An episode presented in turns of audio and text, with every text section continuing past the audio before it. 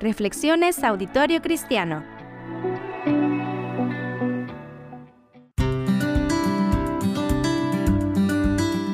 No sé si han leído algo sobre la noticia del vuelo 914 de Pan American, ya sea en las redes o en alguna revista. Trata sobre un vuelo que salió de la ciudad de Nueva York el 5 de julio de 1955 con rumbo a la ciudad de Miami. Un vuelo de más o menos tres horas, en el cual 55 felices turistas se dirigían a disfrutar de las playas en ese verano. Esto no tuviera nada de especial si no fuera porque nunca llegó a su destino. El vuelo 914 nunca apareció en el radar del aeropuerto de Miami. Inmediatamente se inició un operativo de búsqueda, pero sin resultados. Pero lo más extraño fueron los reportes de su aparición 37 años después en el aeropuerto de Caracas, Venezuela. Hasta series se han hecho sobre este incidente en la televisión. Sin embargo, déjenme decirles que es una fake news, o sea, una noticia inventada por alguien. Lo que no es falso es que todos vamos en el viaje de la vida, pero pocos están seguros de su destino final. ¿Y quiénes son nuestros compañeros en este viaje? Bueno, hay viajeros que no están seguros de quiénes son y hacia dónde quieren ir. Más bien existen antes que viven y están atados a lo que otros deciden por ellos o hicieron por ellos en el pasado. Otros van más seguros con el destino que buscan, pero les motiva el orgullo por demostrar a los demás lo que son capaces de hacer sin importar a quién deban pisotear. Otros viajeros buscan su destino e identidad en la aprobación de otros. Hay heridas del pasado que no han sanado, a lo mejor de su niñez o juventud, y les hace dudar de quiénes son y tienen que buscar la aprobación de otros. Un grupo más se aferra a las religiones y filosofías de la vida, tratando de mostrar alguna seguridad, al menos en apariencia. Y van de una creencia en otra, de una filosofía en otra, pero cuando vienen las turbulencias del viaje parece que no tienen a qué aferrarse. Y finalmente también en este viaje estamos los hijos de Dios, los que hemos creído en Jesucristo como nuestro Señor y Salvador. Nuestra identidad está en Él, quien nos ha hecho parte de la familia de Dios. Los que conocemos que el destino final no es esta vida, sino que está allá en la presencia de Dios y que sabemos que tenemos una misión o llamado que debemos cumplir mientras estamos en este viaje de la vida. Pero ¿cuál es ese propósito?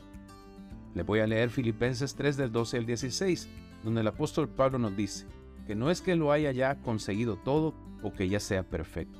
Sin embargo, sigo adelante, esperando alcanzar aquello por lo cual Cristo Jesús me alcanzó a mí.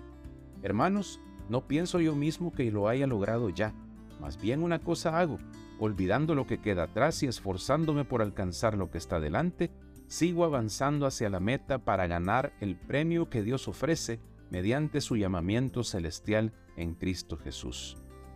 Dejamos atrás todo aquello que nos ata al pasado, los traumas de la juventud o la niñez, el dolor o la amargura de cosas que nos causaron situaciones o personas. Y esto lo sustituimos por la verdad del Evangelio, para que limpie nuestros corazones y conciencias y que seamos transformados en nuestra manera de vivir, de pensar, por medio del conocimiento de la palabra de Dios. El apóstol Pablo y a nosotros nos exhorta a que nos presentemos aprobados delante de Dios. Y este consejo él se lo trasladaba a su hijo en la fe, Timoteo, en la segunda epístola en el capítulo 2 versículo 14. No dejes de recordarles esto.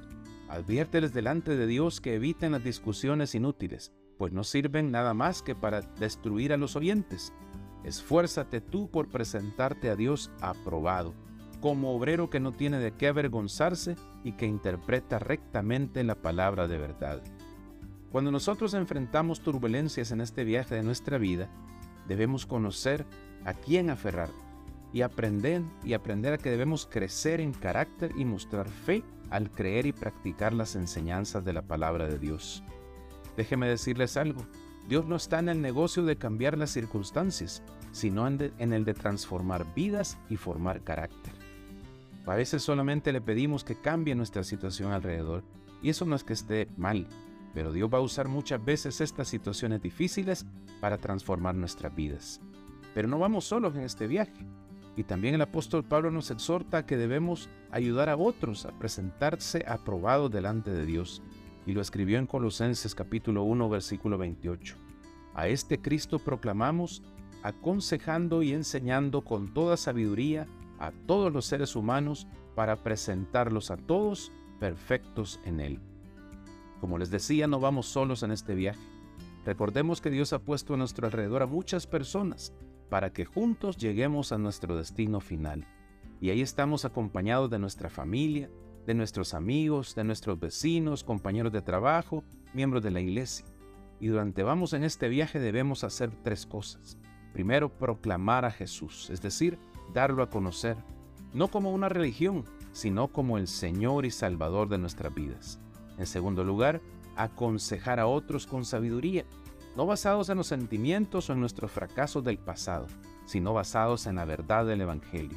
Y número tres, enseñar e instruir con todo el consejo de Dios, porque su palabra es suficiente para que podamos llenarnos de sabiduría y podamos así enfrentar las diferentes circunstancias de nuestra vida.